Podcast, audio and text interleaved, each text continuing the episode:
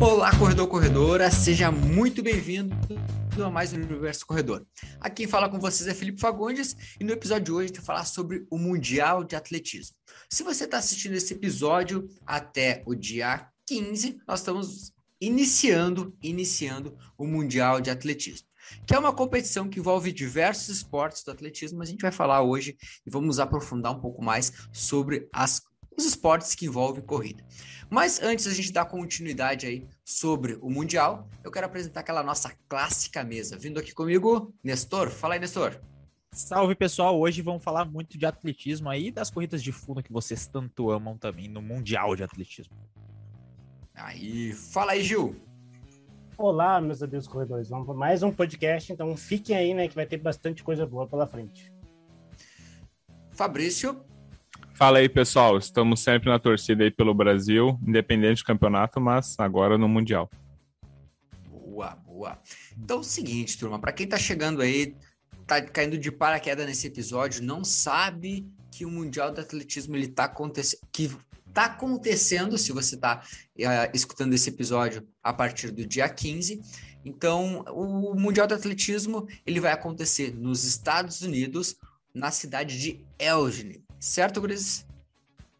Se você já, já, já viu o Mundial do Atletismo, tá ouvindo isso aqui, você já sabe quem venceu, né? Mas vamos, vamos ver se a gente vai acertar quem, quem, quem venceu. Então fica aí é, com a gente, mesmo se você já viu. Apostas. Você já viu o, o Mundial e já sabe quem fica aí com a gente para ver se a gente vai acertar quem foram os vencedores ou os melhores brasileiros, né? E, aí, perfeito, e a gente perfeito. tem uma pessoa que é boa de chute nessa mesa. O ah, melhor, inclusive. O melhor de todos. O melhor de todos. É daquela história né, que você conhece. Quem é mais antigo já sabe. Uhum, é. Exato, exato. Então, assim, a gente tem uh, os principais, vamos dizer que, possibilidades de medalha de forma geral, não só nos esportes que envolvem corrida, mas também outros esportes que estão dentro do atletismo, entre eles o salto com vara, que inicia com a corrida, podemos colocar assim, né? É. Tá, envolve o esporte. Precisa de, de treino, forma. né? É. É, precisa de treino específico, educativos. Entram também presente aí pro, pro salto com vara. Uh, mas além disso, também tem o Darlan, da, Darlan do arremesso. E também nós temos o hum, Marcha Atlética com o. Uhum. Não lembro Caio, o nome dele. Caio Bonfim. Caio Bonfim, isso. Caio Bonfim, exato. Então são alguns dos além da corrida, que nós vamos aprofundar um, um, pouco mais, são alguns dos esportes que também o Brasil tem fortes chances de medalha aí nesse Mundial. E acredita-se que pode ser um dos melhores mundiais do Brasil, né? Em função de uh, atletas que estão performando muito bem, que estão performando uh, em outros campeonatos muito bem. Então, o Brasil está muito bem representado neste Mundial. E aí, é claro que com isso, a, uma marca que colou com o próprio, o próprio Brasil agora é a Puma, né? A Puma é a nova patrocinadora da seleção brasileira. E tem uma coisa curiosa, é que a Puma, ela era patrocinadora, ou não sei se ainda está, mas na época do Usain Bolt, por exemplo, na Jamaica, a Puma que estava lá presente com eles, né?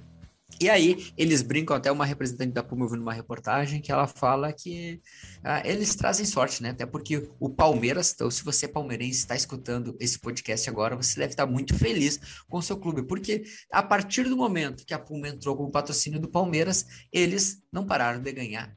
Então, ah, eles entendem um pouquinho, quem sabe que a Puma ela tem um, um pouquinho de sorte aí também nas escolhas dos, dos clubes, esportes que ela escolhe para patrocinar. Tomara que dê sorte para o Brasil, vamos torcer para isso.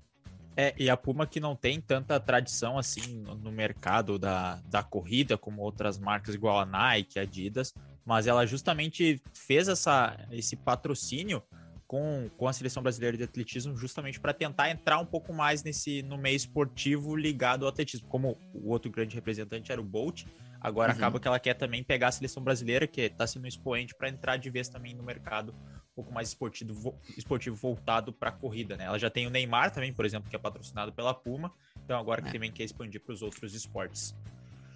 Que, que, assim, eu, eu acho interessante, cara. Eu, eu acho, pensando nessa parte mercadológica aí do, do negócio, é, é uma marca com realmente que está investindo muito no, nos, nos, esportes e ela vendo a, a corrida como uma alternativa, como uma forma de investir, acho que agrega muito, né? Porque além de os atletas de alto nível ter um, um apoio para com uma marca muito forte para treinar, com certeza, e conseguir se manter treinando em alto nível, isso gera uma visibilidade muito grande também para quem está vindo, né? Para as crianças, adolescentes que estão iniciando no, no, atletismo, isso gera uma visibilidade muito bacana através dessa marca aí que é tão forte no Brasil e no mundo. Curioso, vamos lá. Ela, vamos... ela, vem crescendo, ela vem Pode crescendo falar. no Brasil, assim, na questão dos tênis ali, do, somente os tênis com, com, placa de carbono ali, o Puma Nitro ali, né? Foi uhum. que chegou, primeiro tênis com, com, placa de carbono da Puma que chegou no Brasil, uh, teve o seu sucesso, né? Agora eles vão expandir. Eu acho que vai estar até para se não, se quando está ouvindo isso aqui ainda não foi lançado o Puma Nitro 2, eu acho que vai ser o uhum. próximo, agora que vai ser um tênis mais melhorado da Puma, então realmente eles estão investindo no esporte. E a corrida, né, é, entra também junto isso, provavelmente como o próprio futebol ali, que, por exemplo, citou o Palmeiras, tem outros clubes também do, do, do Brasil que a Puma está entrando, né? Então eles querem entrar de cabeça no esporte, e isso é bom, né? Porque a gente sempre reclama que os atletas não recebem muito patrocínio, que não é tão valorizado, então já vendo uma marca assim, já incentivando o esporte, a gente fica bem contente. É, Com isso, certeza. Agora que o Gil falou na questão de patrocínios, Uh, também li numa reportagem que parece que a Puma está pagando 10 vezes mais para a seleção brasileira de atletismo do que a Nike, que era o antigo patrocinador. Ah, legal, então, entrando importante. muito mais dinheiro também para o esporte, o que facilita que os atletas se dedicam mais, com toda certeza, que é o ganha-pão deles, e mais pessoas uhum. almejam também viver do esporte, porque sabe que tem esse respaldo.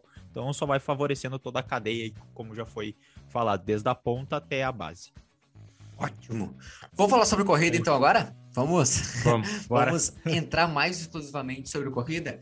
E assim, se você está chegando agora pela primeira vez, está caindo de paraquedas nesse podcast, é um podcast da Pro Elite Assessoria. somos uma assessoria de corrida, mas batemos um papo aqui muito uh, diversificado aqui dentro do, do nosso universo corredor. Então, se você está chegando aqui e quer conhecer um pouco mais, às vezes, do nosso trabalho, você pode conhecer lá nas redes sociais no arroba Assessoria, ok? Segue lá. Ah, temos também um canal no YouTube que é Pro Elite Corrida de Rua, acessa lá, tem bastante conteúdo bacana para você.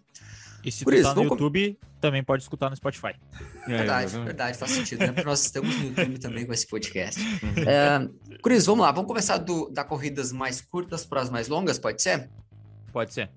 Tá. Uh, as, as, mais curtas vamos através a partir dos 400, pode ser, porque uh, acho que é onde nós temos um maior, uma ascensão muito grande nos últimos anos que é o Alisson, nos 400 com barreira. É para muitos aqui que estão acompanhando, quem sabe que aquela pessoa que é corredora de rua, ela não tem uma vivência, uma, um, um conhecimento, quem sabe, tão grande através do esporte que é os 400 metros com barreira, mas nós temos aqui nesse podcast um especialista em 400 com barreira, que o Nestor, antes de ser um corredor de rua, ele era um corredor de 400 metros com barreira. Nestor, vamos Ainda detalhar é. um pouquinho mais Hã? Ainda era.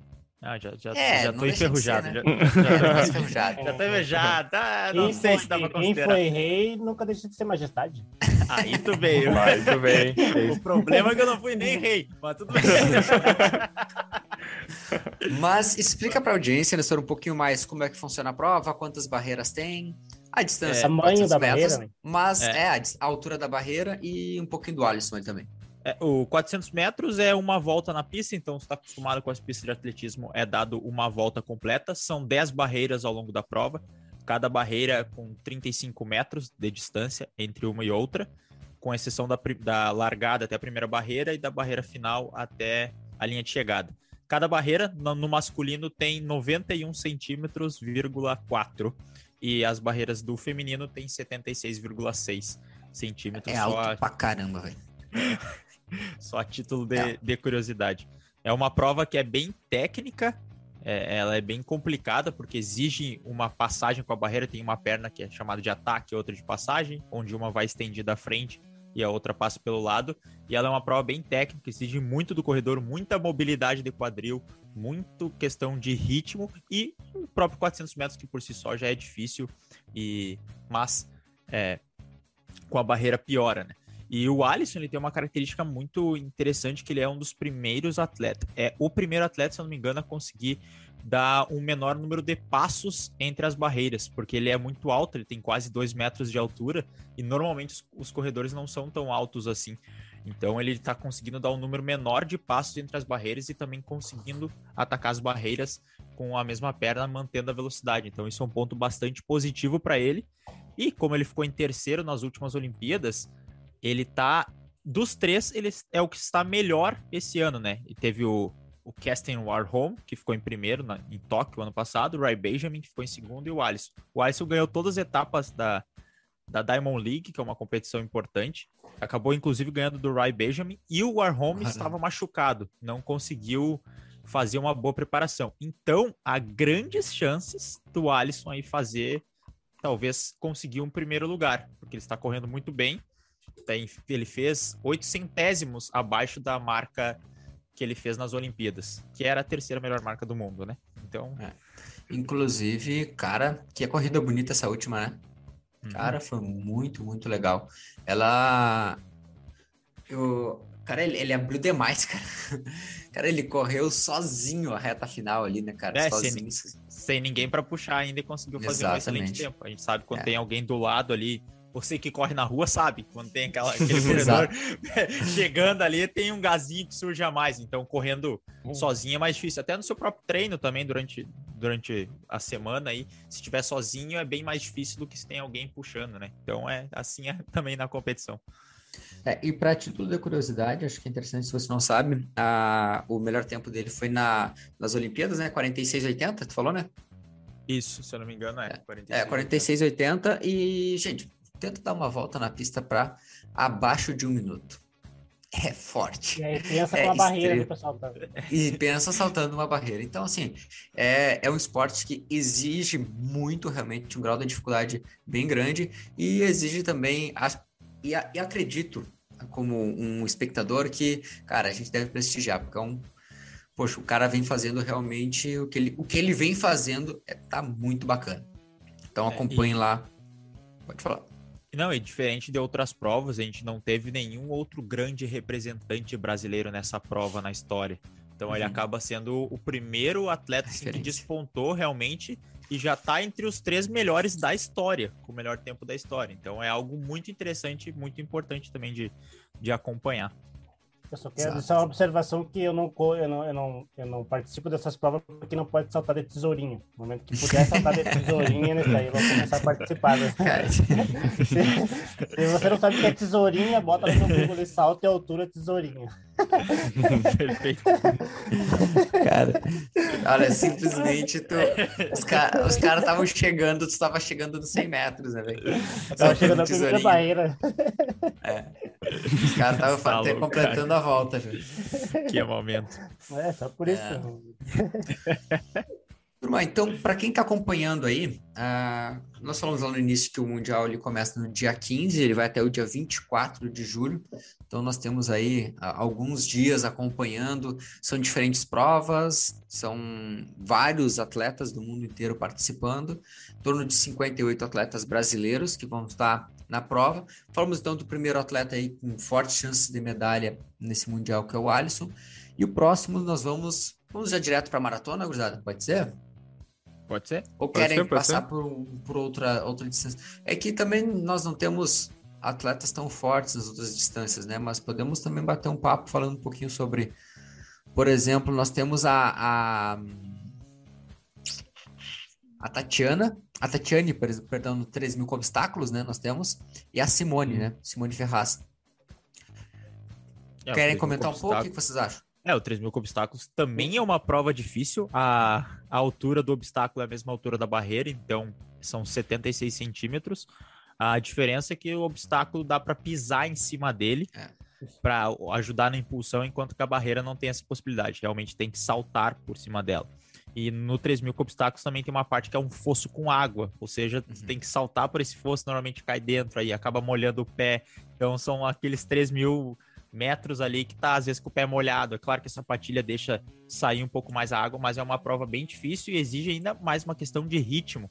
Você, corredor uh, de rua, talvez saiba que fazer aquele treino fartlek é difícil, né? Onde tem que acelerar às vezes um pouquinho mais, depois reduz para o ritmo, acelera e pensa que o 3000 com obstáculos é mais ou menos isso tu passa pelo obstáculo ou tu se impulsiona e tu tem aquela perda de velocidade, depois tu logo já tem que acelerar de novo para manter o ritmo. E aí é menos de 200 metros já tem outro obstáculo. Então toda hora vai quebrando o ritmo e tu precisa ter essa noção de ritmo muito boa para conseguir manter forte. Além de pisar na água, que dificulta mais, né? É uma é. prova bem complicada. Cara, é, uh, então para quem uh não conhece, por exemplo, a Tatiane, eu destaquei a Tatiane principalmente porque ela, ela tem o recorde brasileiro, né? Ela, nos Jogos uhum. Olímpicos de Tóquio, em 2020, ela, ela quebrou o recorde brasileiro dos 3 mil correndo para 9,36 o, os 3 mil com obstáculos. É um baita tempo. É um, assim, é um tempo realmente muito forte. Eu digo que, poxa, um, um, um 3 mil sem obstáculo abaixo de 10 é forte para nós corredores amadores é extremamente forte. Agora, então, pensando, colocando os obstáculos, ela tem um tempo muito, muito bacana. Muito claro que a não. nível mundial, ele, ele acaba sendo um, um, tempo não tão competitivo assim, a, a nível de, de pódio, né? Mas bacana, bacana. É, eu fico pensando em questão, é, sempre quando eu vejo essas provas com obstáculos, assim, fico pensando que ah, deve ser uma, uma parte bem crítica, assim, pensando em, em se machucar, pensando em maior risco e tudo mais. Com certeza é, é, em aterrissagem de fosso, né? Se a gente for pensar, assim, uhum. uh, no movimento geral do atletismo, tem alguns movimentos que são mais agressivos ou que tem alguns momentos que tu tem que prestar mais atenção, que pode ser mais risco, mas aonde acontece os problemas, na maioria das vezes, é na saída ou na aterrissagem, ou tu cair longe, que teoricamente tu, tu se impulsiona para ficar o mais longe possível de não ter que aterrissar dentro do fosso, né? Que é o pior, né? Isso. Mas a gente sabe que as pessoas caem, uh, tu pode não, não conseguir pisar do jeito certo, uh, tu pode torcer um pé, tu pode bater, enfim, então é, é um momento realmente que deve ter, ter uma técnica ali absurda, só de, imagina, e aí tu salta, né? Tipo, tu não só transpõe ela, ainda tem que absorver mais carga ali, ainda tem que se agachar, levantar, e essa, cara, é muito, é, deve ser muita carga, deve ser muito complicado essa parte mesmo.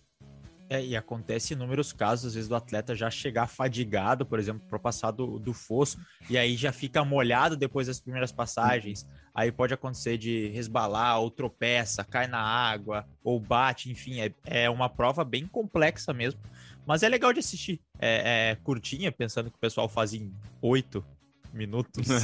É, que absurdo, né? Com obstáculos. É. Com, com obstáculos. obstáculo. Não é, é o raso. É, não é o raso. Sete minutos, dependendo. Então é muito, muito legal mesmo. É uma prova legal de assistir também para conhecer um pouquinho mais da, do nosso espectro da corrida, né? Perfeito, perfeito. Uh, ainda, bom, antes de nós chegar nos 42 quilômetros, que acho que nós temos bastante, bastante papo para isso. É, no masculino, nós temos, por exemplo, o Thiago André, que ele vai para os 800 e para os 1500. O Thiago André, que é um fundista e meio fundista, né? Então, para quem não conhece, uh, cara, ele tem tempos bacanas também aí no, uh, tanto nos, nos 800 quanto nos, nos, nos 1500. Nos 800, por exemplo, ainda em 2021, o sul-americano ele fez 1,45 e nos 1.500, 3,37. São tempos bem interessantes aí para uh, para um sul-americano, né? Quando ele, se não me engano, foi primeiro lugar, acho que ele ficou na, em alguns campeonatos, foi em, em, no Equador, lembro esse, esse sul-americano. Mas ele, então, de forma geral, é um cara também que vai, vai forte, vai forte. Não sei se ele, como é que tá o nível dos outros, realmente aí não estou acompanhando muito os outros atletas pelo mundo, mas é um cara que tem um, um bom potencial aí pela frente ainda. É, quando começa a subir para as provas 800 acima, tem sempre quenianos e etíopes que é. vêm bem em todas as distâncias, né? Então é, é bem complicado assim. Mas é, é sempre a, a, possibilidade, né? A gente tem nas Olimpíadas do Rio em 2016 aconteceu uma, uma bem atípica nos 1500 que o, o corredor que estava puxando, ele fez as primeiras voltas bem mais lento, todo mundo foi no ritmo dele. Ele não era o melhor corredor, e aí Exato. depois acabou que acelerando no final, e aí ninguém conseguiu passar ele. Então é uma, é um, são provas que exigem também taticamente, às vezes tu pode ganhar na, na cabeça deles. Igual prova de corrida de rua também, não, não muda muito, a gente tá falando aqui específico, mas também é, às vezes tu vai segurando um pouquinho mais o ritmo, o corredor que tá junto contigo vai segurando junto, tu sabe que teu sprint final é melhor e tu deixa para sprintar no final e acaba ganhando a prova, que às vezes aquele corredor é melhor na totalidade, mas ele teve uma escolha estratégica é. pior. Então tudo pode acontecer. Já Exato. fazendo a ponte para o nosso próximo assunto ali, uh, a grande diferença assim, que eu vejo entre essas provas menores, assim, vamos dizer, de 800, 1500, 400, ou até o próximo 100 metros em relação à maratona, ou meia maratona, é que essas provas menores, a chance de tu errar, ela quase inexiste. Por exemplo, se tu erra nos 100 metros, lascou, não consegue ficar em primeiro ali, é, tu não recupera depois. Se tu erra no 42, Tu pode ir recuperando no meio da prova, né? Se tu erra no 21, tu pode, se tu erra no 10 mil, então quanto, quanto maior a distância, mais permite que você erre, entre aspas, dentro dessa prova. E quanto menor, a chance de erro é cada vez menor. Por isso que no 100 metros, no 800, os caras têm que treinar muito, muito, muito. A técnica tem que estar muito, muito, muito apurada, porque não pode ter um mínimo de erro. Às vezes qualquer detalhezinho faz bastante diferença. Assim como a tática, como o Nestor falou. Então, a grande diferença que tem dessas provas menores para as maiores é que a chance de erro é cada vez menor. É, é verdade. Cada, Cara, uma prova uh... disputada por centésimos de segundo, né? Então qualquer passo a mais, qualquer forcinha a mais define o cara que ficou às vezes em primeiro, às vezes um segundo define quem ficou primeiro para quem ficou em último lugar na prova. Exatamente. É verdade, é verdade. E, e, não, e fazendo, e, e, fazendo aquele, aquele link com as outras provas que não são tão corridas atletismo, como salto com vara ou com ou lançamento de peso, que a gente tem pessoas que, atletas que estão em peso para disputar, né? Imagina só, o cara, o cara tá falando em milímetros e e é um, é um giro um pouquinho a mais, é uma força um pouquinho a mais, milimetricamente na técnica que vai influenciar. Imagina lá o Thiago que, que é por centímetros, que qualquer pisada, qualquer mecânica da corrida de aproximação, qualquer coisinha que ele faz que está fora do eixo pode interferir que ele não consiga uh, ganhar um centímetro, dois centímetros a mais. Então, realmente, atletismo de estar lidando com técnicas extremamente apuradas, né? O alto é, nível, né? Exige. É, qualquer detalhezinho. Cara, o último atleta antes da gente para os 42 é o Altobelli da Silva. Altobelli, cara, ele o corredor de tanto dos 3 mil com obstáculos e 5 mil são as principais provas dele. E acho que o Altobelli, não sei se vocês lembram, mas ele tem uma, teve uma entrevista dele que marcou muito, que foi na pós-eliminação dele na, nas Olimpíadas. Vocês lembram? Na, na, última, né? Em Tóquio, né? Foi nas últimas, na última é. Olimpíada da Tóquio. É que era 2020 aconteceu 2021, em função da pandemia. Mas teve, foi uma entrevista que marcou muito, acredito, para quem está acompanhando aqui o podcast, deve lembrar, de um corredor que acabou a prova e, poxa, na hora que o, que o repórter chega para entrevistar ele, ele, cara, pegou naquele momento de desabafo, assim, onde ele, poxa, é, são tanto tempo treinando e chegar aqui poxa, acabou, sabe? O sonho acabou, acabou tão rápido assim. E aí é uma coisa que tu para para refletir um, pouco, um pouquinho sobre o quanto realmente o esporte lhe exige da resiliência do atleta, né? Sobre a questão de tu se preparar por quatro anos, no caso esse ciclo que passou teve cinco anos e essa preparação, ela, ele foi ali em 8 minutos e 20, 25, ah, acho que foi que ele correu. Não vou lembrar de cabeça, se eu é, acho que eu não lembro quanto que ele correu as últimas Olimpíadas, mas deve ter sido para casa aí, vamos dizer que 8h30, vamos dizer que ele tenha corrido né, um, mais lento, 8h30, 8h30 e poucos, os 3 mil obstáculos dele, que voltou para casa. Então, é, é, realmente exige uma, uma resiliência muito grande. E agora ele vai de novo para o Mundial. E aí, o Mundial, vamos lá, vamos torcer por ele. Um cara merecedor, vai, não sei para quantos Mundial ele já vai, deve ser terceiro, quarto Mundial já dele. 8, então, vamos lá. 8, 8 29, 17. 8,29? Uhum. Foi, foi, foi um bom chute. É, foi um, foi um, bom chute. É que ele, ele sabe, né? É o que ele Não, é que eu, tá, é, esse, certeza. Fundo e meio fundo é uma coisa que eu acompanho, tá? Então, fundo e meio fundo eu já tô mais. eu, eu curto, curto acompanhar as provas ali. E, inclusive, no último Mundial, último Mundial do. Uh, uh, do Altobelli, ele fez, que foi em Doha, ele fez 8, 25 e 34. Vamos ver se ele não baixa esse tempo aí. Boa, boa. É, a, a, só, só pegando o gancho ali que a gente acabou não falando, a gente está falando provas de meio fundo e provas de fundo, só para diferenciar para ah, ti, que às vezes não, não saiba. Provas de meio fundo são aquelas provas de velocidade, são 100, 200 e 400 metros. Provas de meio fundo são 800, 1500 e até um 3000 é considerado também o meio fundo. Uhum. E 5000, acima de 5000 são considerados provas de fundo. Isso tem uma característica em relação a, ao sistema energético que é, é, que é utilizado. As corridas de velocidade, elas quase não exigem nada da respiração. Então é muito mais um, um, um sistema energético baseado no, na fosfopiatina, enfim. As provas de meio fundo, elas têm o sistema anaeróbico, e um pouquinho do aeróbico, claro que exige dos dois, e aí as provas de fundo exigem mais do sistema aeróbico, mais da respiração. Então é essa classificação é feita só, só para realmente diferenciar. Então, se tu já, sou, já sabe, se fala, tá falando de prova de meio fundo, normalmente tá falando de 1800 é. ou 1500 e provas de fundo aí é, a gente tá mais acostumado, né, com a corrida de rua, são quase todas provas de fundo. De fundo, exatamente. Legal. Beleza. Vamos lá para nossa querida e agora agora eu vou passar agora eu vou passar a bola para também pro especialista aqui da, da, da mesa já começar falando. Tio, fala aí, vamos falar sobre a maratona, cara. É, daí vamos. Eu gosto sempre de dizer que a, a, o, os 100 metros é a cereja do bolo do, da, do, do Mundial de Atletismo, ou da, sei lá, do atletismo como um todo, e a maratona, então, é a farinha, né? Que é aquela. que é o que dá o. Dá o que dá da o, liga. tamanho do bolo, né? Assim. é uma prova que ela não tem tanto aquele charme dos 100 metros, né? Porque, obviamente, é difícil de acompanhar. Geralmente as chegadas são estádio, então tu só acompanha é, algumas provas tu chega no estádio, ali na arena, dá uma volta, né? E aí e aqui acaba ali. Mas ela é uma prova que 99% tu não consegue acompanhar, né? Tu não consegue estar lá na rua e entrar dentro do estádio e ver. Então, uh, ou você vê um pedacinho dela na rua ou vendo ou acaba vendo ela dentro ali, né? Só a chegada ali. Mas eu acho que é uma prova que, né? Eu sou, sou meio também suspeita falar, gosto, gosto bastante da, da maratona ali, né? É uma prova, como eu falei anteriormente, ela, ela exige técnica, mas ela te dá um, um leque de tu ir ajustando conforme tu for correndo. Uh, o Brasil agora vem chegando forte, né? A gente tem teve a questão do próprio Danielzinho ali que que está sendo que vem crescendo dentro do, do atletismo brasileiro ali.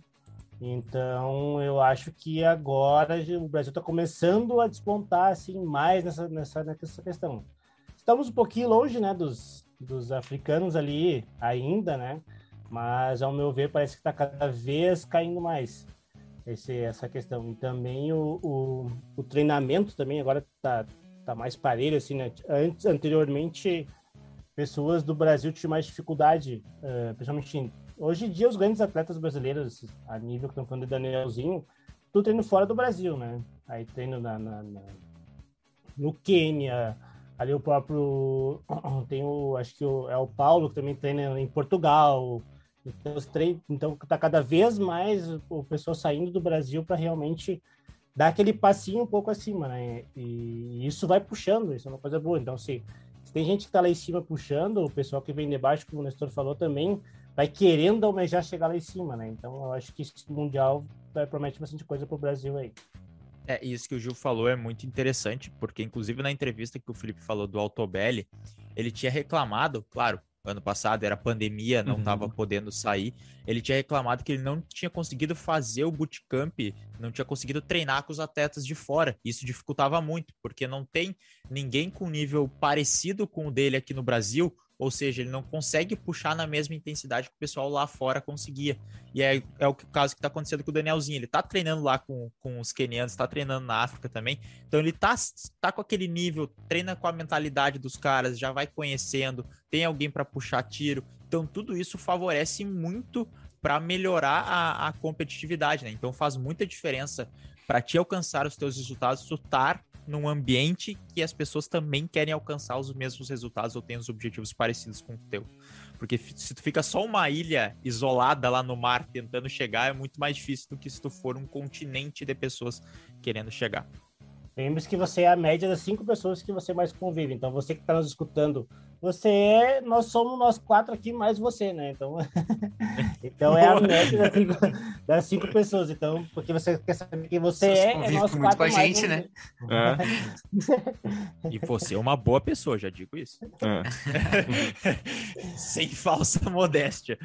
Mas... o que, que, vocês acham sobre o Danielzinho? Né, Cara, questão? eu eu acredito. Cara, tem uma eu... coisa que. Uma, uma, uma, palavra que eu, eu defino ele. O cara é foda. Cara é foda. O cara é foda. é, uma, uma boa palavra, uma boa palavra pra definir. Cara, porque ele pensar que ele é o, ele é o melhor não africano de todos os tempos da maratona, né? Exatamente. Ou seja, no, no, num, num, numa modalidade que é dominada por uma parte específica do planeta, que são os corredores do, do Oriente da África ali de uma região ali do e uma etnia quase que, que todos são da mesma é, é algo bem marcante. E na maratona, como a gente já falou, tudo pode acontecer. Agora é, é verão lá nos Estados Unidos, pode ser que está calor, pode ser que o atleta sinta. Então tem muitas coisas que acontecem na maratona, a gente não sabe só vendo. Eu, eu acredito que, que dá para levar sim. Eu acho que um é... fator muito importante é a idade dele, né? Então eu acho que a, o, o, o que ele ainda pode ganhar e o que ele ainda vai ganhar de experiência é, eu acho que isso é um fator que é, é muito importante para ele, assim, sabe? Então, o fato dele ter aparecido cedo, já tá no patamar que ele está, sem que a gente porque assim, maratona é uma das provas mais estratégicas que tem, né? Se a gente for pensar em relação de tempo que tu tem de montar uma estratégia, né? Então tu tem 42 quilômetros, então tem que fazer a tua estratégia de 42 quilômetros. Isso tu ganha muito com a experiência. Então a experiência que ele ainda vai ter. Então se ele tá nesse nível e ainda ele tem muita experiência para ganhar, eu realmente acho que uh, ele vai ser com certeza um dos melhores atletas de maratona, assim, sabe? É, ele, ele tá experiência na... própria. É, só, só, quem, só quem já fez os 30 km sabe exatamente o que acontece ali. Que é ali que tu começa a diferenciar mesmo o que. Porque basicamente é, tu, tu, começa a correr ali, mesmo que sendo do, do, do, alto nível ou baixo, e quando chega nos 30 km, realmente como, começa a sentir assim a cara da maratona ali. Então, é uma coisa que é difícil de tu, de tu pensar, é difícil de tu pensar assim, bah, é que nem os 18, é que nem os 17 dos 21 é parecido, mas não é a mesma coisa. Só vai sentir isso na hora ali. E cada prova é uma prova, é que nem o jogo. Cada jogo é um jogo, né? Cada jogo é uma história. Então, tu ir acumulando essa, essa, essa rodagem, essa bagagem, tu já vai sentindo ali. Então, por exemplo, quem não lembra, o Danielzinho nas Olimpíadas ali sofreu, né? Sofreu aquele, aquele, aquele problema. Então, para a próxima, ele já ajustou, alinhou o que tinha que fazer agora ele já sabe que naquele momento ele não pode cometer aquele erro, porque senão vai levar ele a acontecer não. Isso tu só aprende vivendo. É difícil que tu fale isso e, e a pessoa entenda. A pessoa tem que vivenciar com ele para entender por, por, etapas, porque é uma, é uma prova grande, assim, como eu digo, grande de volume, né? Ela é bastante tempo, estamos falando de duas horas e um pouquinho ali. Então, essa questão da vivência que o Fabrício falou, com certeza é super importante.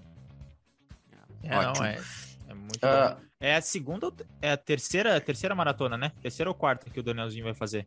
É a terceira, eu acho. Uh, concluída é a terceira.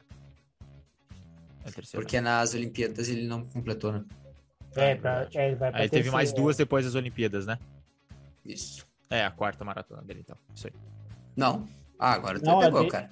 Não, ele teve agora a maratona que ele fez em, em Lima, que foi a que classificou. E a, que ele classificou para as Olimpíadas. Olimpíadas. E aí você vê que ele fez em Valência que ele bateu o recorde. Não, não foi em Valência que ele bateu o recorde.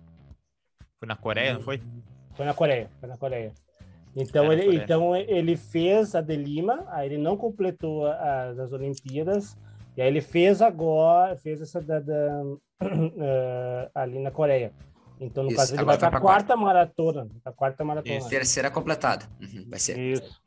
Perfeito, perfeito. Uh, tá, vamos lá, não vamos esquecer também que nós temos mais dois corredores uhum. que vão uhum. correr também a maratona, né? Nós temos o pernambucano lá, o José Márcio Leão, conhecido como o Rei Leão, para quem não conhece aí, e também o Paulo de Paula, né? Paulo uhum. de Paula, que é um. Que se a gente tá falando é um... sobre experiência, né? Tá aí, é, tá aí o cara que tu tá de brincadeira, né? É, 43 Foi anos, vai correr aí mais um Mundial. brasileiro que completou as Olimpíadas, ele, a última Olimpíada, ele completou a maratona, né? É, então, exato. Ele, ele mesmo falou ao final da prova ali que ele, ele foi com o objetivo de completar ela mesmo, que foi o que ele conseguiu. Então ele saiu ali, ele, ele abriu mão de, de seguir o, o primeiro pelotão e segundo pelotão ali, que foi o que aconteceu com o Danielzinho, né? Porque, como eu já disse, a experiência, né? E, e o é. objetivo que ele tinha de prova, que era completar, fez ele não ir naquele, naquele pelotão. Então ele foi no pelotão mais abaixo, um pouquinho mais devagar, né? E foi o único brasileiro então que conseguiu terminar ali nas Olimpíadas. Estava um dia bem quente aquele dia, né? Então, esse que foi administrando o calor ali, foi sentindo a prova, experiência, né, gente? E foi ali e conseguiu completar. Só exato, trazendo exato. A, a informação aqui, vai ser a quarta maratona mesmo do Danielzinho. Ele teve a, a, a maratona no, no Peru, Lima, ali, que classificou. Teve uma maratona das Olimpíadas que ele não completou. Depois ele correu em Valência, que ele fez 2 horas e 6. E depois ele correu em Seul, que aí foi 2 horas e 4. Que aí ele bateu então essa vai ser a quinta. É, é essa é a quinta maratona quinta dele. Ah, maratona. Tinha... Hum, boa, boa. Ótimo. Nossa, ah, tempo real. Beleza. É, o... Então, a, a, gente tem esses outros dois brasileiros, tá? O Daniel realmente é o, é o brasileiro com maior potencial aí para Uh, além de crescimento, mas também de conquistar o título ou, enfim, buscar pelas uh, o, o, top 3, principalmente ali, pelo tempo que ele tem atualmente na maratona. Já o, o, o pernambucano ali, o José Márcio, ele tem um bom tempo também, a, acho que o melhor tempo dele é 2,8,50, 2,8,40, uma coisa assim. E, então, um ótimo tempo também para a maratona, mas vamos ver, né? É um cara aí que que vem também ap apresentou um, um, bom desempenho já nesse, nesse 2022 aí. Já o Paulo De Paulo, um cara mais experiente, acredito que também vai com essa estratégia mais próxima de completar. Ele não é um cara que tenha corrido aí abaixo da, das duas horas e 13 atualmente. É. Então, não sei, acredito que ele vai mais para realmente completar mais uma mais um mundial e ter um, um ótimo desempenho lá que ele vem apresentando, principalmente, cara, pela experiência do cara. O homem, só, o bicho da aula. Só para você entender um pouquinho mais sobre essa questão, nós estamos falando de, de tempos e maratona, enfim. Você entra na, na, página do, da Pro Elite Assessoria no YouTube, que você vai ver o que, que nós três aqui, mais um aluno nosso, conseguimos fazer em 42 quilômetros, o tempo que a gente conseguiu fazer em 42 ah, quilômetros, nós três mais um aluno dividindo. Você só vê que não vai chegar nem perto dessas duas horas e oito, ou seja, quatro caras ali, corremos 10 km e meio cada um de nós ali, dando o sangue, né? E não, chega... e não chegamos nem, nem perto. Provavelmente, se, se, se o Paulo ali, fosse correr com a gente, ele, quando, a gente, quando nós quatro fosse chegar lá, já estava sentado, já tomado água, já tinha feito tudo o que tinha que fazer e nós não tinha chegado, ainda dividindo os 42 entre nós. Exatamente. Então entra agora na página da Pro Assessoria no YouTube que você vai ver esse vídeo ali e vai ver que nós estamos falando em relação a tempo, em desgaste, intensidade e afins. Não, com certeza. É verdade. É, realmente, é um bom levantamento que tu fez aqui, e óbvio que a gente traz esses tempos a título de curiosidade, mas é, um, é algo que no nível profissional não acaba não sendo um, um tempo competitivo. Mas, cara, eu tiro o chapéu para ambos, ó, tiro o chapéu porque os caras são muito fera, são muito fera no que fazem. É, e, muito bom, muito bom. Olha, estão de parabéns, estão de parabéns. Por isso, mais algum ponto aí para a gente falar da maratona? Da maratona. Acredito. Eu não lembro se nós temos uma representante feminina na maratona. Acho que não. Eu acho, acho que não temos, né? Não. Maratona não, maratona não. Não, vai ser a cidade que vai ser a maratona, tem essa informação aí, não? É, Cara, vai, ser na, vai ser no, no. Em Oregon ali mesmo. É entre Eugene, que é onde é que tá acontecendo, e Springfield, não a dos Simpsons.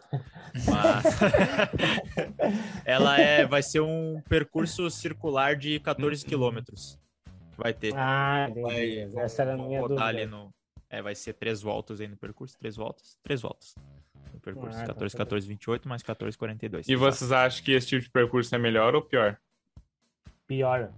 Tu acha que é pior? Tu acha que o fato dele conhecer o caminho na primeira rodada, isso já não ajuda ele a estrategicamente entender quais são os pontos mais. Uh, a conhecer o percurso, enfim? ele vai conhecer antes já. É, eu pego como base a maratona que teve em Londres, né? Que foi aquela maratona da pandemia ali, que eles tiveram que é. reduzir o percurso, fazer aquela volta em redor do parque ali, né? Uhum. Que ali todo mundo achava que, que seria batido os recordes mundiais, porque era aqueles negócios de super tênis e não sei o que, a pessoa uhum. que fez mais Bekele e Eliud, que o é. Uhum.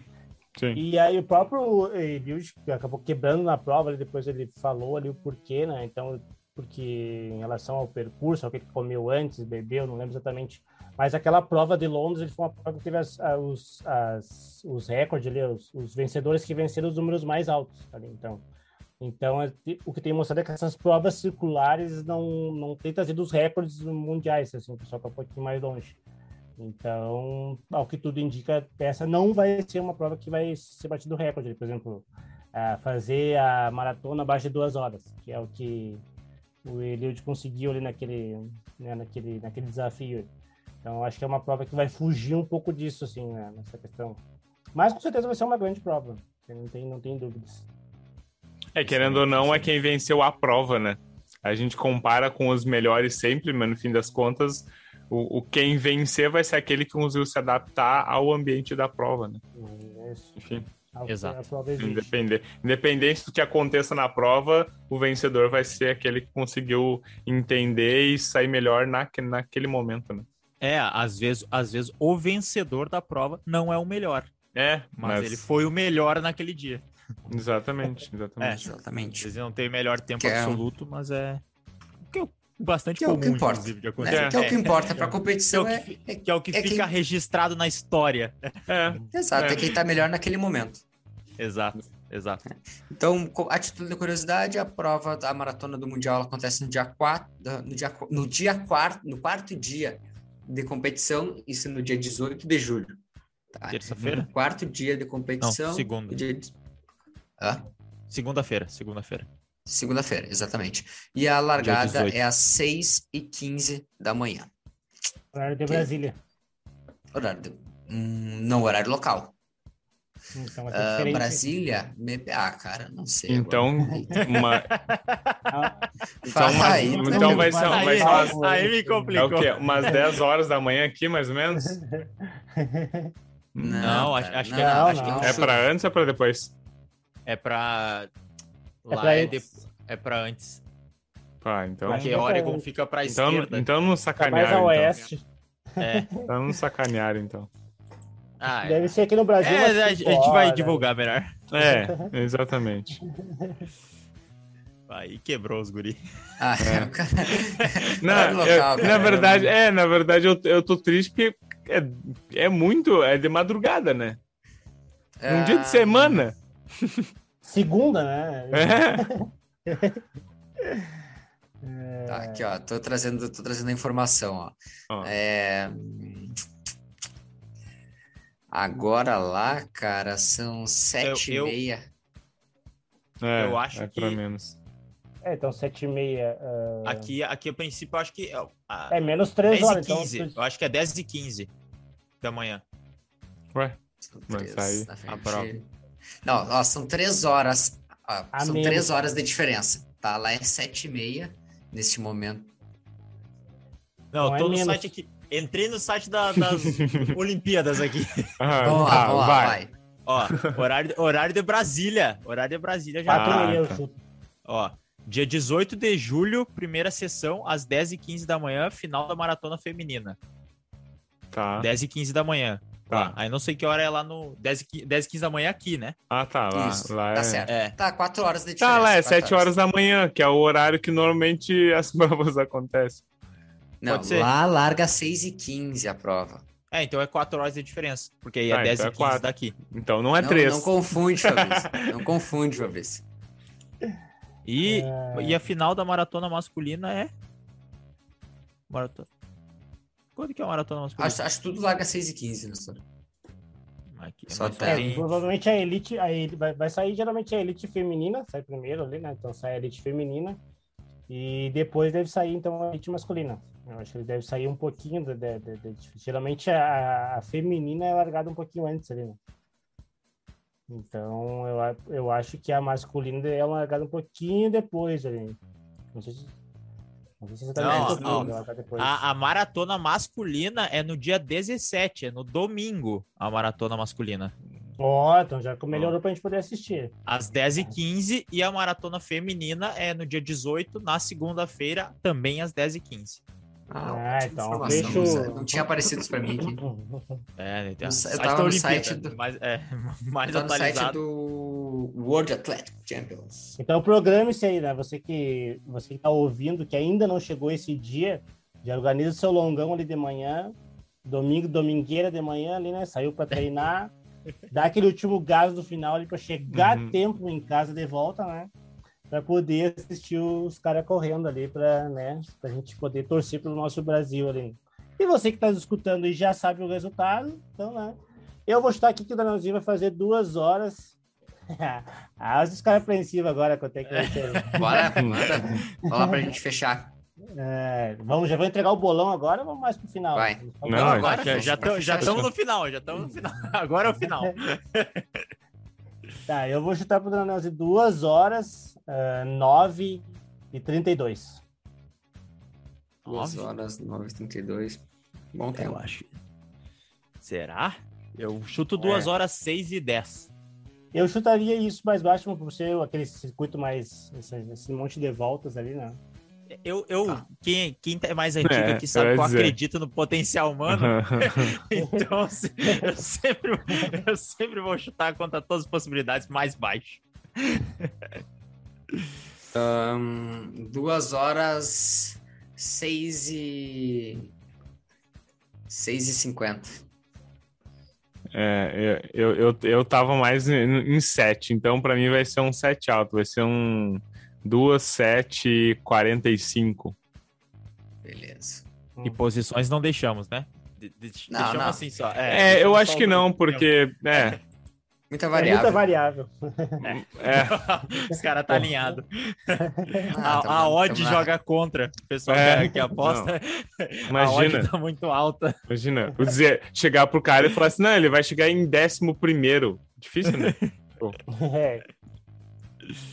Ai, ai, muito beleza, bom. Beleza, beleza. Então, se você está fechando antes, antes de, de, de, sair essa maratona, você pode botar nos comentários também o que você acha de tempo ali. Que é, Exatamente. Danielzinho, ele vê o que que. Vamos ver se você nos ajuda também a acertar esse, esse bolão ali do que, que como que foi nessa essa, essa prova aí. Ótimo, Perfeito. ótimo. Então a gente vai fechando mais um episódio aqui do Universo Corredor. Se você chegou agora assistindo já pela metade do episódio e não sabe, não conhece nossas redes sociais que falei anteriormente, acompanhe lá no arroba Proelite Assessoria.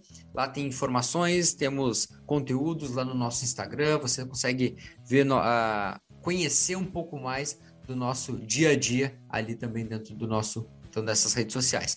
Lá no YouTube, também no Proelite Corrida de Rua, tem Uh, além desse podcast que você está escutando no YouTube, tem outros conteúdos, outros vídeos com muita informação importante para você. Ou também você pode encontrar no nosso site mais coisas lá também no proeliteassessoria.com.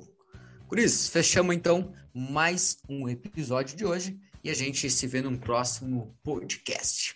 Forte abraço, até mais. Valeu! Até mais, Valeu, pessoal. pessoal. Torçam pelo Brasil. Isso aí. Vai, Brasil!